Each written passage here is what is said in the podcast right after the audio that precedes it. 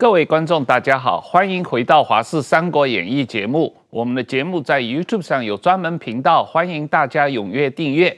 台湾经济四百年，它是怎么样从一个传统落后的农业经济发展转型成为一个现代化的经济？这样的台湾经济史是一个非常有意思的题目。今天我们特意请了台大经济系名誉教授吴聪明老师再次来上我们的节目，跟他大家介绍一下你的新书《台湾经济四百年》。吴老师你好，哎，你好，呃，谢谢，谢谢，谢谢大家。呃，石板先生好，恭喜吴老师啊，你这个最近出了这本新书《台湾经济四百年》啊。五百多页，我都把它仔细读完了啊！我希望这个对台湾历史和对台湾经济有兴趣的人都应该读一下这本书。它有非常详细的介绍了这个过去四百年台湾是怎么发展起来的，从经济的角度怎么样从一个传统落后的农业经济转型发展成为一个现代化的经济啊。那吴老师，我们先呃。大概谈一下你这本书里面提到的一些问题啊，从呃一六二四年，正好四百年以前，荷兰人来台南开设商馆嘛啊，哎明年吧，台南四百年的这个庆祝嘛啊，一直到清朝统治末年，这个马关条约之前这一段时间。基本上，台湾是一个传统和落后的农业经济啊，特别是清朝统治了两百一十二年、两百多年的这个时间。呃，我看你这个书里面的一些图，台湾基本上这两百多年 GDP 的成长是等于零的，没有成长。为什么满清殖民台湾在经济上毫无建树？他们几乎没做什么事情。这这是好问题哈，就是我们讲这个经济成长，那我写台湾长期经济成长，我是建立在经济学家对长期经济成长的这个研究上面。那呃，经济为什么会成长，有很多因素。那就台湾本身来看的话，就呃，经济学家现在大概慢慢认为说，政府在经济成长里面其实扮演非常重要的角色。那呃，我自己本身在检讨这个呃四百年的经济成长过程当中，就发现，其实清朝政府本身。呃，第一个，他们脑海里面没有没有觉得政府在经济成长里面扮演重要的角色。好，那这个当然听起来有点奇怪。不过你如果从西方国家经济成长的角度来看的话，大概也是这个样子。好，这这是这是第一个起点。那接下来，当我们就说把这个脉络放在台湾，就说把这个想法放在脉络台湾的这个经济成长的这个这个呃现象上面。那清朝统治台湾，好，大概从一一六八三也可以，一六八四也可以。他们其实一开始对台湾这块地方，因为清廷在北，朝廷在北京嘛，那他他在台湾这块地方，他其实一开始的目的只是希望说，诶台诶台湾不要发生动乱，他的目的是讲台湾不要发生动乱，那不要发生动乱的话，呃清廷就可以维持这个稳定，大清帝国可以维持稳定，这个角度出发，所以他们的脑海里面没有经济成长的概念，所以一开始是这个样子。我认为这个东西大概持续蛮久，一直到清末。清末以后，当然就是呃开始发生这个呃西方国家开始对于台湾这块地方觉得说，哎，这个好像是一个是一个重要的地方。那清廷开始有所警觉，这个这个大概差不多一八七零年代中期。然后我们我们大家就知道说，就有一些官员到台湾来。但是他们到台湾来，你你如果看一下他们的他们做的事情，你也发现说，他们的他们的想法是说从国防的角度去考虑，嗯。哦，从国王讲，哎，我我我这个地方不能让其他的列强不能不能占领，对，所以他们脑海里面也没有经济成长的概念。那你说从这角度出发，你就会你就会知道说，他既然没有那样子的动机，那也就不会有那样子的做法，没有那样子做法，你的经济当然就没有办法就有一个呃好的成长。但是，呃，你这本书《台湾经济四百年》，呃，里面最有意义的，我我我自己个人看来是讲台湾上一个世纪啊，这个呃，从日治时期到这个国民政府来了以后，到上一个世纪这一百年的经济的历史啊。那嗯、呃，我们专门来谈一下这一段时间，这个呃。日治时期台湾经济的转型，这个台湾人的人均收入有大幅的上升啊，呃，那段时间将近五十年时间，你你在书里面有说，大概平均每年的人均收入成长百分之二左右啊，所以呃，你你判断说，你书里面提到说，虽然总督府是一个殖民政府，它的政经济政策是为日本母国服务的，但实际上台湾人也受益了啊。对，这个呃，特别像类似像新式糖业的发展啊，什么这种。能不能来说明一下总督府的经济政策的情况？我在写这本书，后来我自己本身对自己对台湾长期经济的一些想法，其实有一点点改变了哈。嗯，有点改变。一个非常重要的一个一个点是一八九五年。嗯，好，啊那我我先讲一下刚刚您讲的，就是说，呃，日本统治时期我们有两个主要的产业，一个是糖业。那糖业的话，新式糖厂大概从一九零零年代晚期就开始发展起来。那我等一下再谈一下这一块。呃，另外一个非常重要是蓬莱米的发展。那蓬莱发展出来以后，大概一九二零年代晚期，它就发展出来以后，因为它就开发这个品种，开发这个品种，它的重重点是说，呃，日本人日本本土很喜欢这个蓬莱米，所以我们的蓬莱就外开始外销到日本去。对，好，那这个这件这两件事情，就是说糖业跟蓬呃蓬莱米这两个两件事情，其实大家很早就知道，呃，我自己本身也大概也知道。不过我在写书的时候才发现，说还有一个非常重要的东西，好像以前其实有学者谈过，但是我们没有特别太注意到它。那这个就是从一八九五开始。那呃，我的书里面呃，大概我的书里面大概一百八十九页有一个图，这个图是在讲台湾的死亡率哈。那非常简单介绍一下什么叫死亡率。死亡率就是说，譬如说一八九，假设一八九六，那台湾这这一年年底有一百个人，然后一八九六的这一年台湾，我们算一下台湾有多少人死亡。假设有四个，那就是四除以一百，那是百分之四的死亡率。对，那百分之四死亡率，我我如果这样讲，你就觉得说，哎，这个死亡率高或低也其实也不是很清楚啊，因为你要你有你要有比较才知道。对，那从一八九六一一一一开始到差不多一九，应该是一九零六，我们的死亡率好，一八九六到一一九零六，我们的死亡率就从四大概从四下降为差不多二点五左右，下降为差不多下降一点五的那个绝对值下降一点五。嗯，那。我我这样讲，可能大家也不太觉得说，诶，在在这段时间下降百分之一点五，这个是重要还不重要？你跟西方国家比较，你就发现说，我我我自己写书后来，我就觉得说，人类历史上，人类历史上应该没有，呃，某一个国家在某一段期间，在那个十年到十二年之间，死亡率能够下降那么多的。嗯，我我我认为，人人类史上应该没有。好，那接下来就变成是说，诶，那一八九五是日本统治台湾的起点嘛？那为什么台湾的死亡率会下降那么快？这个有一点点背景，我书里面稍微讲到这个东西，就是说，呃，日本到台湾来以后，就发现台湾的环境非常脏乱。嗯，那这个我们大概都知道。那呃，台湾人本身，我觉得他们对这个东西不以为意，因为他们不晓得那个环境的脏乱是传染病的一个非常重要的一个一个一个源头。好，那如果我一就说，如果清朝大家知道说这个环境脏乱会造成。传染病会造成死亡的话，大家会把那个环境打扫得非常干净。但是我认为清末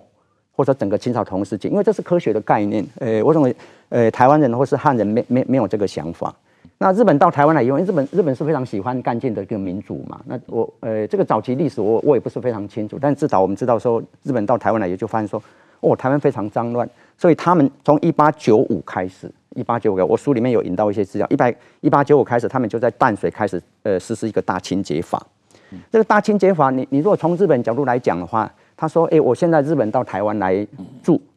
我我自己住在一个呃不安全、不安呃就是不干净的环境里面，对我呃不是太好嘛。所以我那个书里面其实我有呃一八九七的日本人的死亡率其实非常高，大概四点二左右。嗯。所以你看这个例子哦，这个例子就是说，日本到台湾来，他们要希望这个殖民地是一个干净、然后安全的、卫生卫生好的一一个环境，他们就开始说，我在台湾就开始推动那个大清洁法，呃，公共卫生要改善等等这些这样子。那你可以讲说，这个东西是为了殖民母国的想法，因为因为他是为了他们的在台湾的平民跟台湾的军队嘛。呃，不过这这件事情本身，这件事情本身造福台湾人。嗯，我们的台湾人的死亡率就在非常短的时间内就大幅度下降。是，我我这本书编写，我就非常感谢在那个年代推动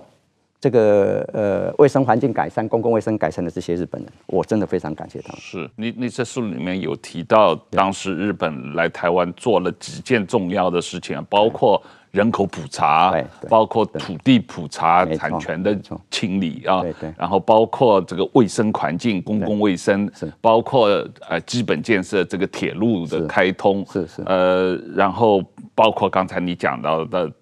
糖业，对，呃，现代糖业和这个呃蓬莱米啊，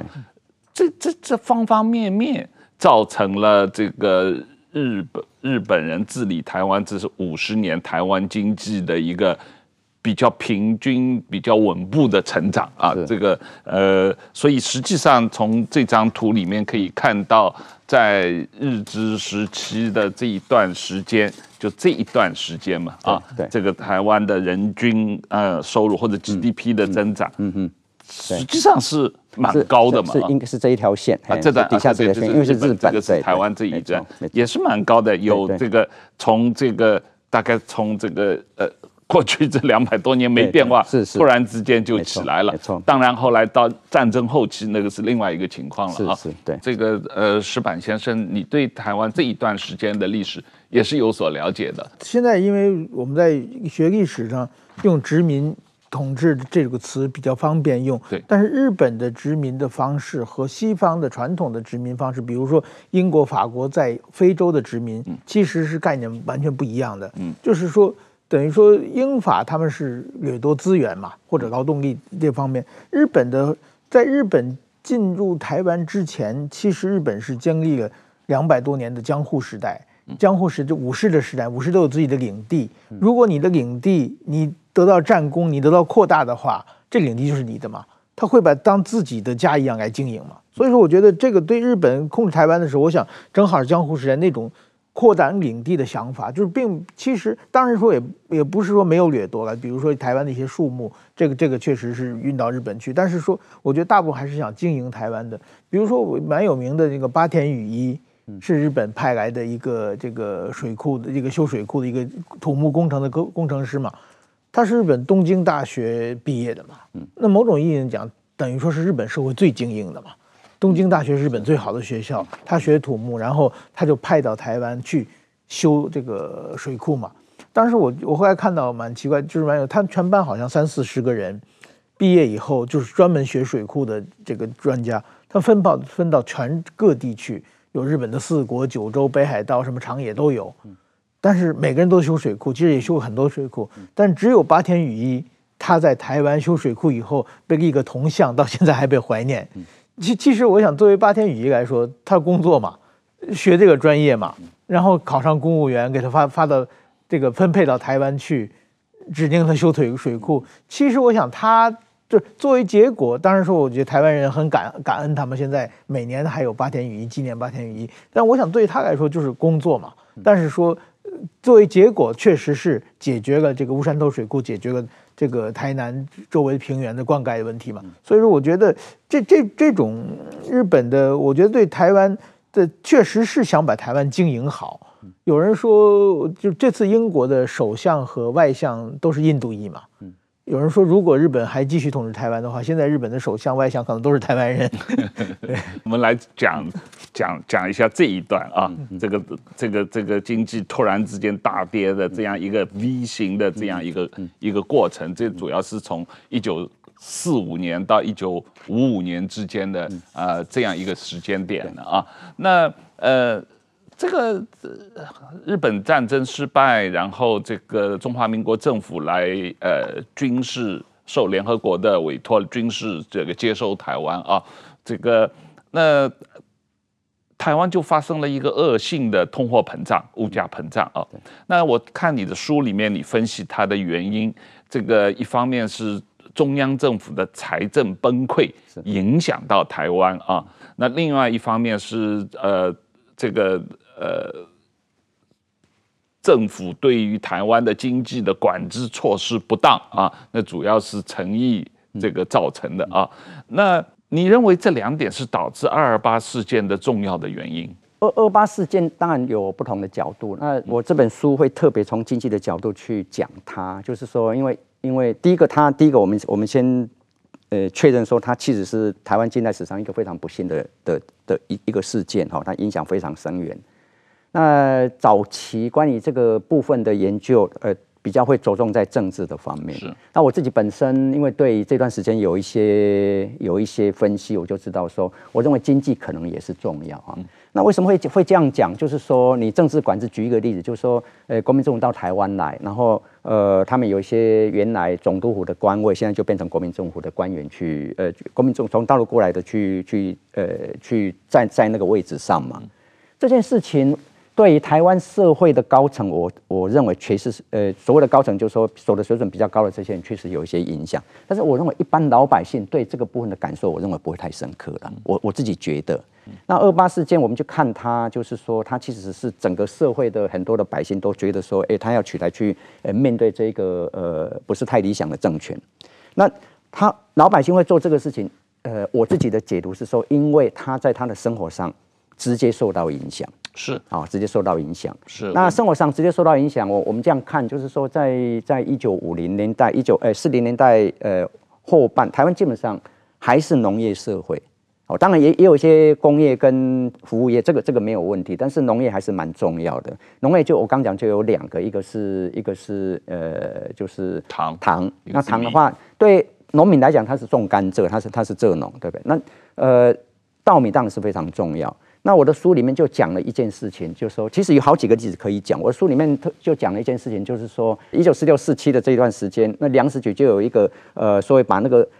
呃仓库把它封起来的这一个做法。那仓库它为什么要封这个仓库？呃，农民种到种出来以后，他就送到仓库嘛，送到仓库，接下来就等着要卖出去。那粮食局他是因为他就觉得说，哎，我我现在需要掌控一些粮食来提供给国民政府的军队使用，所以他就把粮食这样封起来。那非常不幸，四五、四六、四七是台湾，因为受到战争的影响，我们的稻米产量就比较少的时候，你又把那个稻，你又你你又把那个仓库封起来，对农民来讲，他是这样，我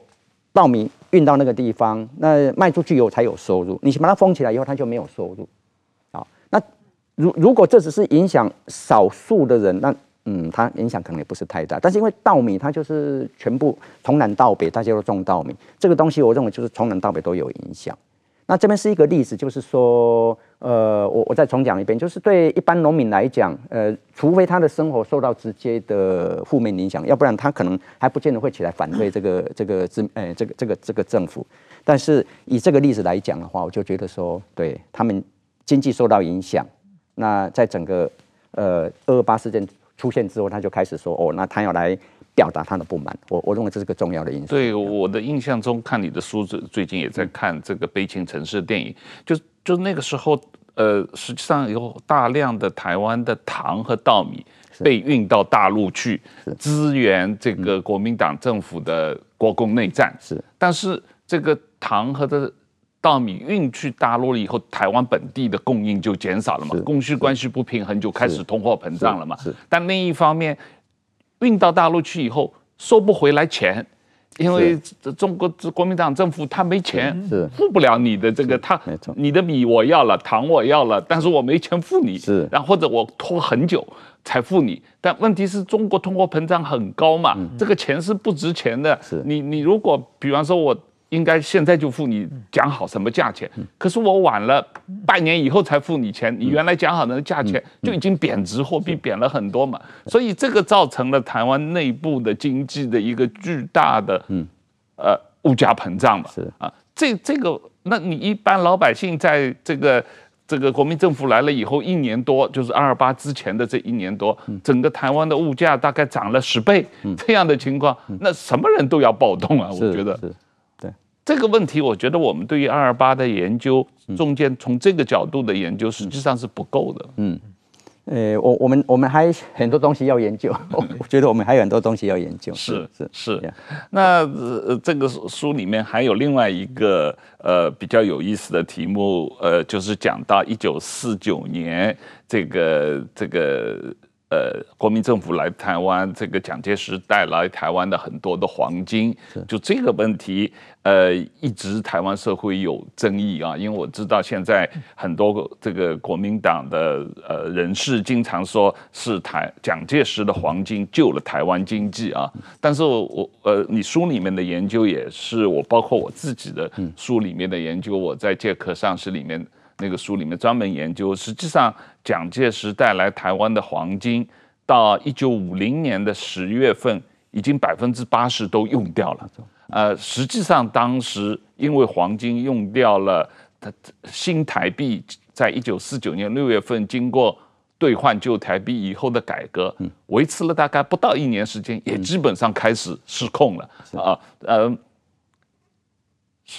这种情况，实际上大家实际上很多台湾人是不了解的。是我两年前的出版一本书嘛，也来这边上过节目，然后后来就有人邀请我去演讲，讲一讲以后，呃，底下后来就有一个一位先生，他就想要问这个问题，他就说，哎，那这个运台黄金到底对台湾有些什么呃正面的影响等等之类，就这样子。好，那呃。就王先生，你刚才提过，就是说你也做过研究，你就会知道资料上在那个地方。那当然，呃，学这个是一个学术研究的问题啦。就是说，今天有一个有一个事件，这个事件到底对台湾在一九四九、一九五零那个物二氢物价膨胀后来结束，到底有重要的贡献哈？这个这个不是一个政治议题哈，这个就是我们从事实出发嘛哈。那资料上现在就看非非常清楚，就是说的确他运运了一些黄金过来，但运了一些黄金过来，他也想要用这个黄金去。想办法让物价稳定下来。我书里面有做这样子的分析。那这个我我想时间的关系，我这边就不要重复那个内容。那我我只想引引那个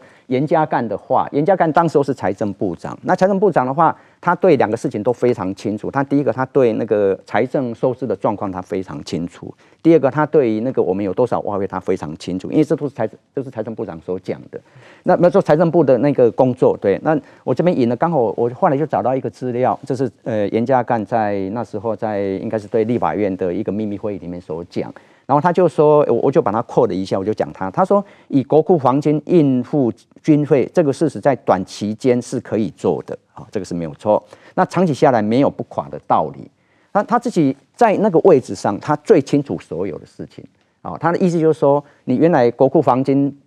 用出去本来想要呃解决某个某个问题，结果后来发现哦，开始用也的确开始用，但是后来根本没有解决问题。然后他就说，那你这样一直下去也没有解决问题，你的黄金到最后就会流失掉，就呃黄金就是流失掉，但是没有任何没有任何的实际的效果了。是啊，所以我我我自己看后来找到这个句子，我就觉得说哦，OK，我我认为他讲的就是解决我们所有问题的。有时候在学术界讲的东西，一般人也不见得会相信嘛，对，但是他。国民政府的官员，他是我再我再强调一下，他是财政部长，他了解所有的情况，他有这个结论，我认为这个结论就是对所有对这件事情有下的一个句点。我觉得这个事情啊，应该在让对岸都知道。我我在中国的时候听到很多声音，就是说。八九十年代，台湾刚刚打开的时候，两岸刚刚开始互动的时候，台湾很富嘛，很有钱嘛，中国还很穷嘛。当时中国的逻辑是：为什么台湾有钱呢？蒋介石把黄金都搜刮到台湾去了，所以台湾有钱。中国大陆没有黄金，那个这个。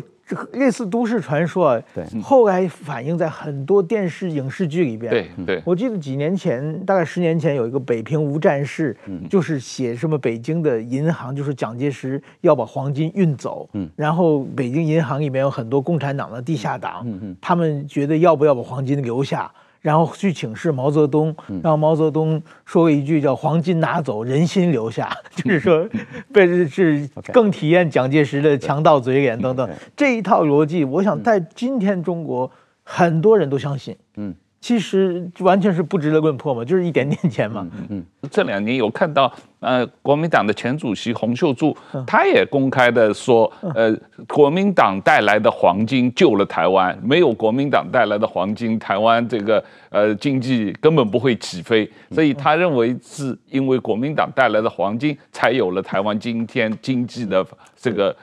高速发展。但事实上。它是有带来黄金，这点黄金在一年之内都已经用完了，这个根本是不够的。到二一九五零年呃秋天的时候，已经基本上没了。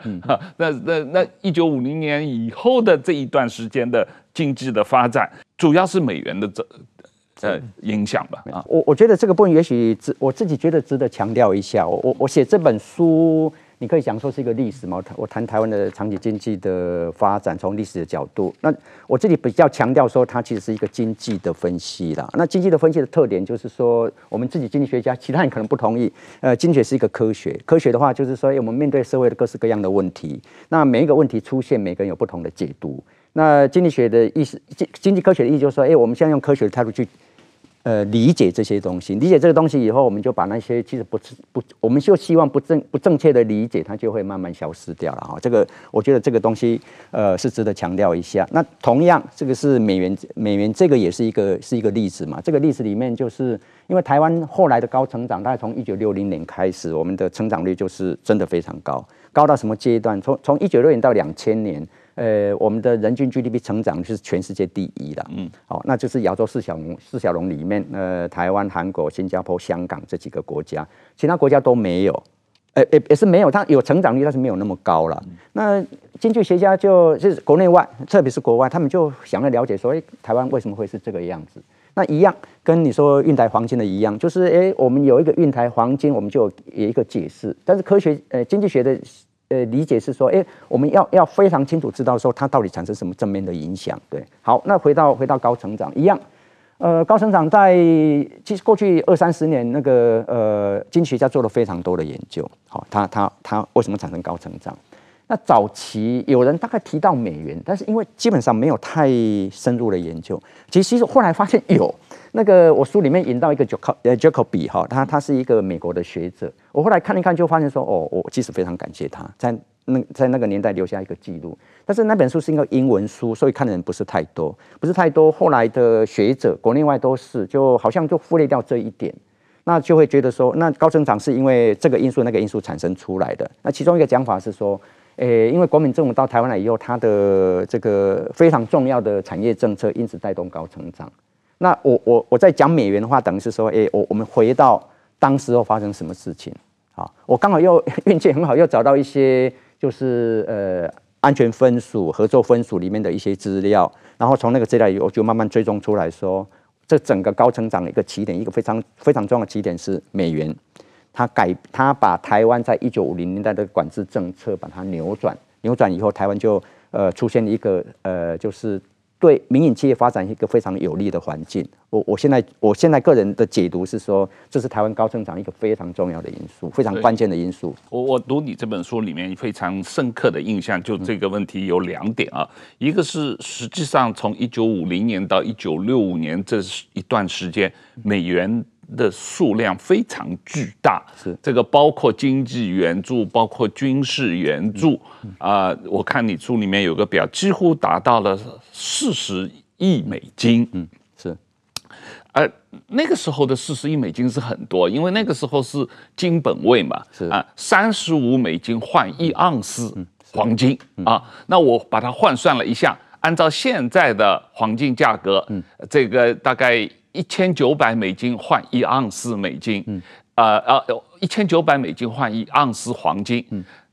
四十亿美金相当于今天的两千多亿美金，嗯，因为它要乘五十倍啊，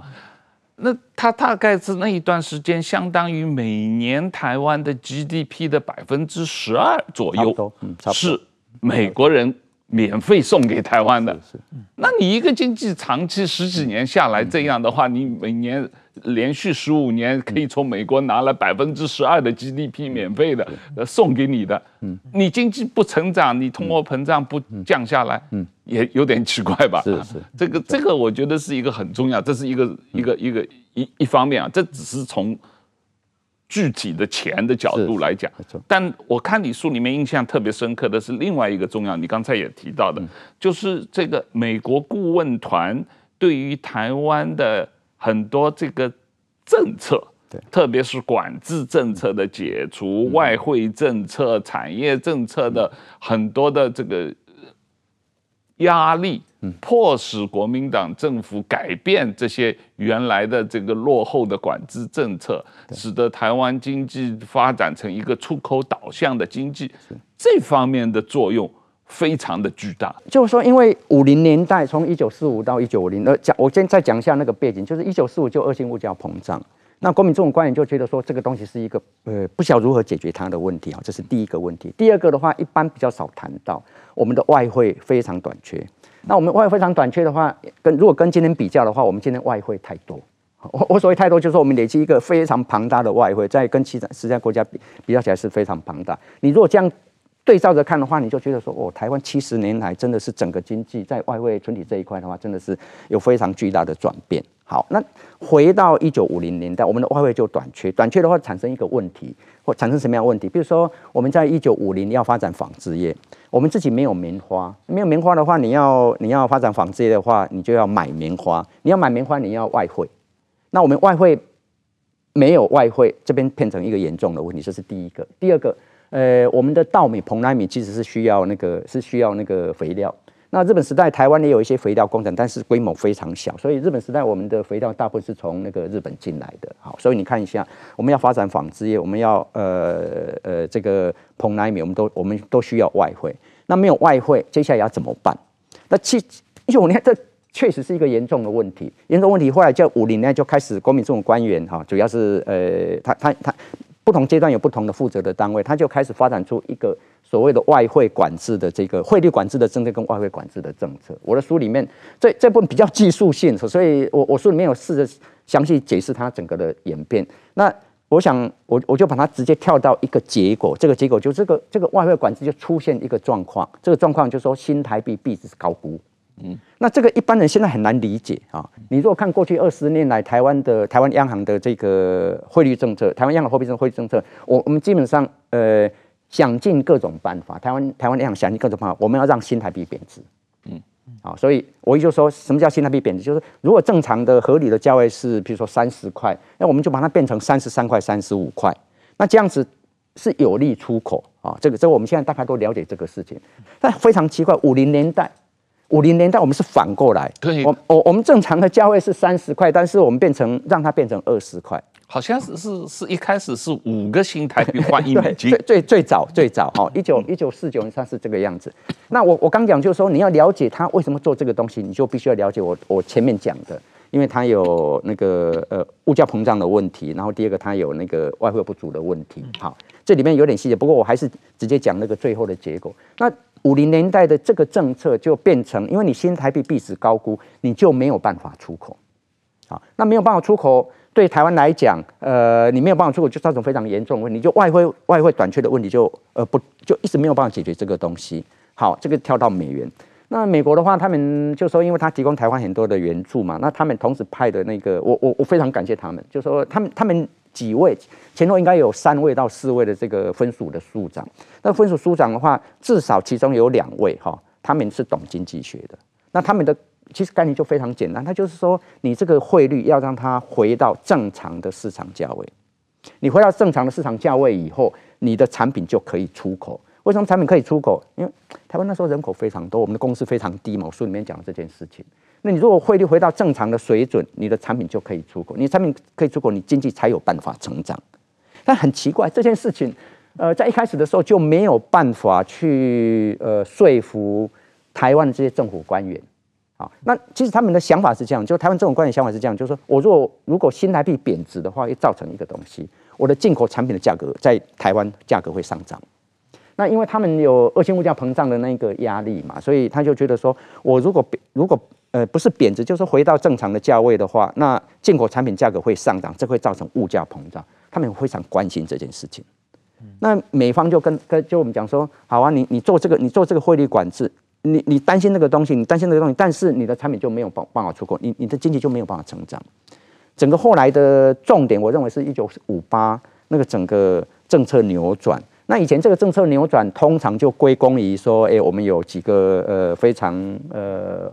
呃伟大的，如果你用这个字眼的话，那些政府官员他们做这个转变。我后来追踪这部分才发现不是，这里面真正的推力推手是安全分署的跟合作分署的两位呃分署长，嗯，主要是这些美国的经济顾问对台湾的经济影响啊，这一方面我们实际上了解的非常少。平时你你有听过这个故事吗？没有没有，我都我听过很多人说，就孙运璇啊、李国鼎啊，都跟神人一样，对不对？把台湾的经济这这几个靠这个几个巨人把台湾经济弄起来了。其其实好像事实并不是，有点过大评价了。哎，对。没错，这这个书里面有非常详细的呃分析，这个呃除了孙英璇、李国鼎、尹仲亮，呃尹仲荣、尹仲荣，对不起，尹仲荣这个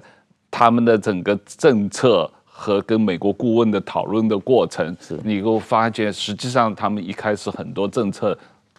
事后证明都是错的。那美国顾问花了很大力气说服他们改变这些政策。那最后这些政策确实也改变了。那确实对台湾经济的从六零年代以后的这四十年的起飞造成了很大的效果啊。这一点我们确实呃平时是不了解的。我们我们平时对于台湾这个六零年代以后这四十年的经济经济成长的一个一个一般的认识。都是集中在第一，台湾的工资很低，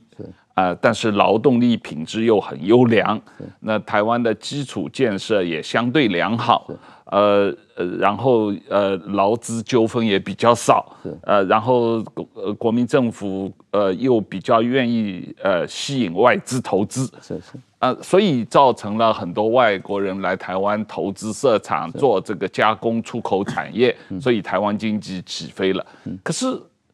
刚才说到的，说这些工资低、劳动力品质优良，这些呃政府愿意吸引外资，这个劳资纠纷好，所有这些这些原因并不是台湾特有的吧？当时日本、南韩或者。香港、新加坡都有类似的政策状况。呃，不完全是的哈，这个听起来有点奇怪，不完全是的哈。那因为这个东西是比较的，呃，我我认为你要了解这个东西，从另外角度来看，就是说，假设你是一个，因为整整个在我们如果讲电子业的话，呃，六零年代啊，五零年代晚期，六零年代，那美国的那个整个市场的环境改变，所以美国的这些大的厂商，比如像 RCA 啊、曾理智，他们就想要到国外去找。找找地方，然后能够组设那个组装工厂，大概是这个样子。那我我们要稍微想一下，就是说，哎，我现在有几个地方可以去，好，比如说我可能可以去日本，日本的呃那个劳力劳动力品质也非常好。呃，我可以去台湾，但其实他们对台湾那时候也不是太了解。呃，可以到譬如说呃香港啊、马来西亚等等之类，就这样子。好，那。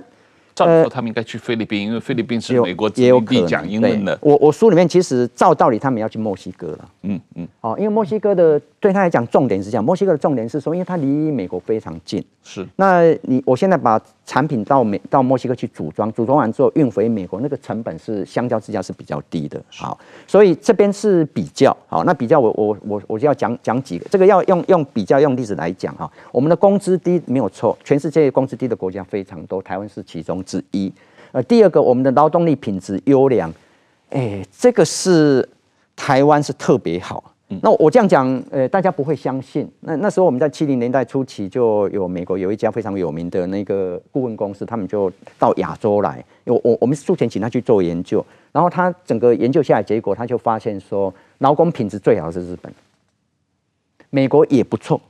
好，那台湾接下来就排台湾是排台湾，好，呃，日本、美国跟台湾都非常好，但是。台湾的工资是日是美国的十五分之一，然后是日本的那时候应该是三分之诶五分之一，如果没有记错的话，大概是这个样子。好，所以品质好，但是我到台湾来设厂，呃，我做出来的东西非常好，所以台湾劳动力品质优良这件事情是台湾的特点。好，第三个基础建设相对良好，这个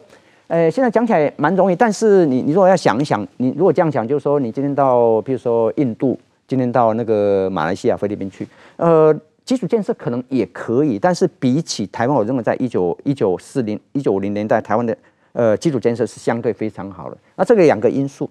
一一个是日本时代它就建立起来的基础，这是第一个；第二个的话，美元它到台湾来以后，从一九五零年代初期，它其实花了很多力气把那个钱投入在那个基基基础建设那个从 rebuild 呃重建这这件事情上面。所以相较之下，你如果要讲说所得水准是这样水准的国家的话，台湾那时候基础建设是相对是良好的哈，这是第三个。第四，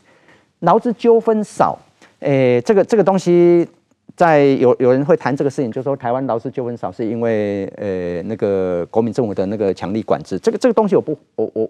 我这个这个我认为的确是这个样子哈。但是很多国家它劳资纠纷是蛮多的哈。那我书里面有讲了一个例子，就是。呃，一九六零年代初期，RCA 就到，因为他就他在本身在在印第安纳，印呃在印第安纳的那个呃工厂就开始有一些工会运动嘛，工会运动接下去就变成是说让它的成本上升，他们就开始就往外移动，一开始他。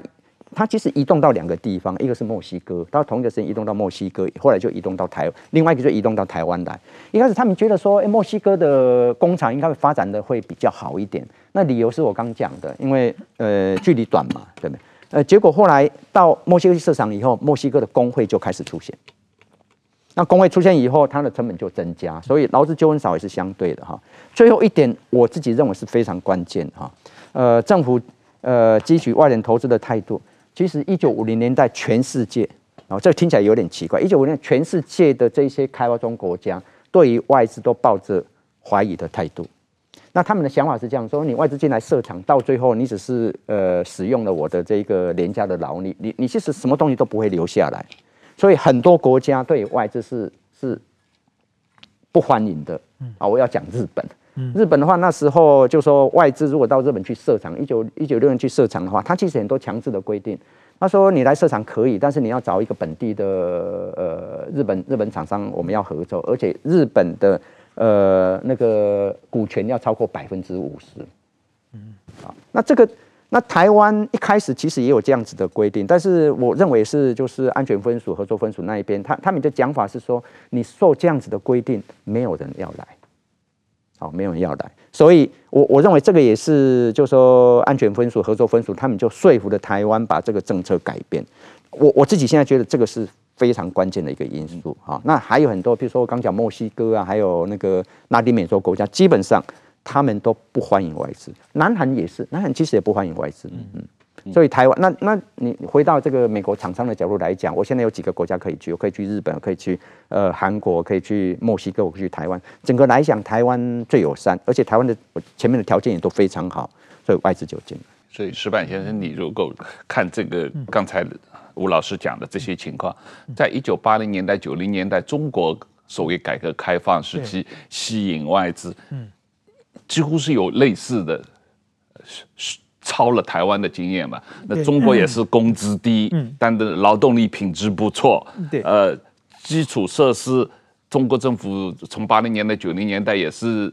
花了大量力气在改善基础设施嘛。中国基础设施是非常投资非常多的，但是共产党工会，所以没有劳资纠纷，嗯，所以中国共产党也是大力吸引外资投资嘛，啊，对我，我觉得确确实那个时候。我在九十年代的时候，我的周围的日本的只要是中小企业的人都想去中国嘛，这个确实是像一个巨大的磁铁嘛，就是太好了嘛。嗯，对这点，但是说中国等于说，因为中国还是一个无法的国家，比如说劳动那个工会的法律是没有的嘛，你不许劳动纠纷嘛。我觉得，比如说他们有的很多精密的仪器是需要，就是眼睛非常好的人才可以操作嘛。嗯。那每个月检查视力，眼睛不好淘汰，就是这种完全毫无人权的方法，在中国的很多厂都可以做嘛。这是对厂家来说是最最好的地地方啊，而且环境上排污水也没什么规规定嘛。这所以是中国是一个野蛮性的成长，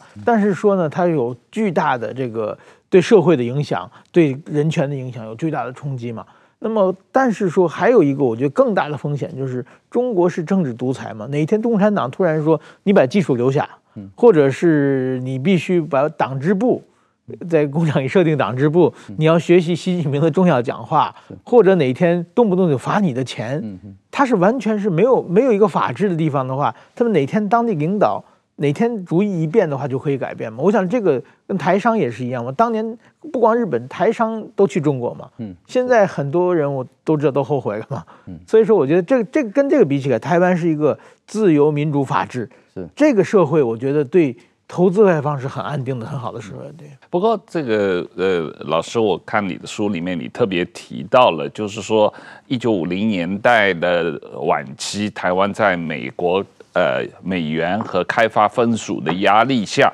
从一个管制的体制转型为市场经济体制。这里面说靠了一点运气，你这个运气是指什么？我讲的运气是这样，就是说历史的发展啊，我我们讲说历史发展好像。呃，它也不是说事先有个轨迹，然后我们就走上去。我们走到一个分岔口，嗯，那这个分岔口就，哎，你如果有某些条件出现，我们左上右边，可能就比左上右边要好一点。下一个分岔口也是一个样子哈。那我刚刚谈到墨西哥，呃，我我还是举刚刚那个例子来讲，RCA 他们到呃一九六六五年前后，他们就台湾来来设厂。因为整个我我的书应该是这样，台湾的电子，台湾的高成长有两个非常重要的产业，一个是纺织业，一一个是电子业。那纺织业我这本书写的比较少，它它其实也蛮重要的，但是我我写的比较少。那电子业因为有非常多的研究，所以我可以讲的比较比较清楚一点。好，所以我就还是回到那个电子业的发展。电子业的发展它呃跟纺织业不一样，纺织业的话是本土产业发展起来，电子业的话实际上是外资进来的，所以。如果是这样子的话，就变成说，那在一九六五年的时候，外资为什么那么大量到台湾来？那我刚讲的，比如说讲墨西哥的例子嘛，对不对？嗯、如果墨西哥，因为墨西哥真的靠离美国比较接近嘛，如果墨西哥当时候他没有这种呃对于外资不友善的态度的话，呃，我认为美国厂商不会到台湾来，嗯，不不会。对，它比较方便。另外，中南美洲，好，中南美洲、拉丁美洲国家有有非常因为有非常多的那个人力资源嘛，那基本上他们那个年代对于对于那个外资都持着基本上是敌意的态度嘛。那我也就说，哎，我们靠点运气。我就是这样想，就是说，如果墨西哥那时候就吸引了美国过去的话，哎，我我认为 那个美国的厂商不会到台湾来。好，那另外，譬如说，因为台湾的整个，我刚讲一九五八年的改革是非常重要。那那一九五八年改革的话，因为其实刚刚提到一个重点，很多人在研究这件事情，就是说美元在一九五零年代从马歇尔计划之后，他就到世界各国提供援助。台湾在呃发展中国家里面，呃，我认为台湾被认为是美元最有成效的国家了。嗯，对。为什么会是这个样？其实到目前为止没有好的答案。你刚提到说菲律宾嘛，其实目目前为止，我我认为我们研究还没有非常多，就这样。我自己认为，就是说，你看一下我书里面谈的那个 Harrison 啊，就是那个呃那个合作分署那个那个署长，我我们这样想，就是说，如果当初并不是他派他到台湾来，然后可能是另外一个人过来，这个人跟另外过来的话，第一个他可能经济学的的理解可能稍微不一样，第二个他可能没有那么强硬。如果我用强硬这个字眼的话。他强硬的意思就是说，诶，他就不断的 push，就说台湾的这呃台湾的官员就说你你要往这个方向走，然后当中有一点点有一点点包含我我认为尹仲荣，我其实认为说说他还是有贡献哈，就是呃他然后 push 尹仲荣，尹仲荣有点我认为一开始有点心不甘情不愿，不过后来就做了所有这些事情，所有这些东西，你如果说在某个时间点有一个不同的人出现，呃，我觉得历史轨迹可能会不一样，嗯。那如果没有说服张忠谋来的话，哦，是那那是另外一个因素，不一样，那是另外一个对，那是另外一个比较后来的一个一个重要的点。是是是。那呃，台湾人的这个所得，我们刚才有谈到了，从一九六零年代到呃两千年这四十年的高速成长啊，这个全世界都认为是人类历史上极为罕见的奇迹啊。这个那。那你也说，这个对于呃研究经济成长机制的学者来说是非常有教育意义的。是是。可是我们刚才有谈到，我觉得邓小平是一个最好的学生吧。从某种意义上，邓小平的改革开放或者赵紫阳的这个呃来料加工出口的政策，几乎是照抄了台湾成功的经验吧。不，有一种说法，不知就是说有人说，就是经济发展这种。加工的成长啊，大概有一亿人左右的生产量。就是说，比如说日本是一亿人嘛，后来日本涨到一定是日本不涨了以后，就是亚洲四小龙嘛，这个加在一起也是一亿人左右啊。然后后来呢，又变成中国沿海，就是长三角、珠三角，这也是一亿人左右吧。那么就有有有有一个这种说法，就是不停的被取代取代了。这这点您您觉得是这个也也对，就是说，你你看一下这个整个呃各式各样的产品哈，有一些是劳力密集的，有些是资本密集的哈，技术密集等等之类，就这样子。那我我们其实可以从美国开始讲起的，早其实早期的我没有那么了解，我们从美国开始讲起。美国的话，可能一九四三零到四零年代，它产业很多也是劳力密集。那劳力密集以后发展到一个阶段，它的它的呃，因为劳工价格，因为经济生产会造成劳动的价格上涨，工资会上涨嘛。嗯那接下去，你如果有一些国际贸易的机会的话，这些国内的厂商他就会开始想办法去找一些，呃，这个那个薪资比较低的地方。好，所以你这样看，就是我我们还是把它简化成就是美国跟台湾。那美国后来工厂就移到台湾来，那台湾整个高速成长就产生另外一个结果，就是台湾的呃劳工工资就开始上涨。当然有人对今天的工资呃低这件事情还是蛮在意的，这个也对哈，但是。呃，中国改革开放又出现，你刚提到出现另外一个地方，这个地方呃就是工资非常低，所以台湾的这一些工厂，呃，包含台湾的厂商，包含那个国际厂商，它就移到中国去，这个这个没有办法改变，哦，这个没有办法。我比较担心就是日本被取代之后，被四小龙取代之后，就进入了失去的三十年嘛。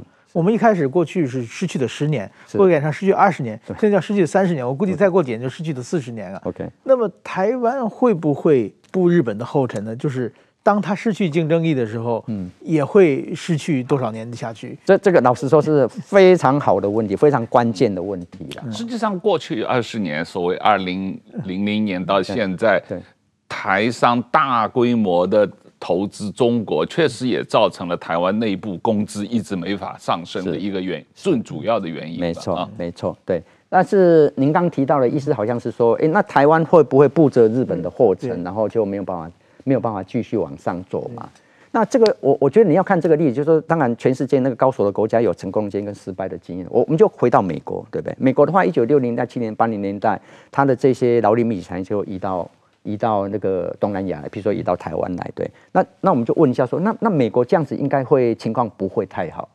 不过你看一下美国的话就，诶，他他有一些他自己的问题，不过他一个非常，我我觉得美国是一个非常厉害的地方，就是说他不断的有一些创新的产品出现。所以你现在看过去二十年是这一些，比如说你看 Internet，呃，这些手机所有这种，基本上是美国，就是美国搞出来的。那个背后一个非常重要的因素就是说，美国这个社会它的种种制度，它就有有创造力，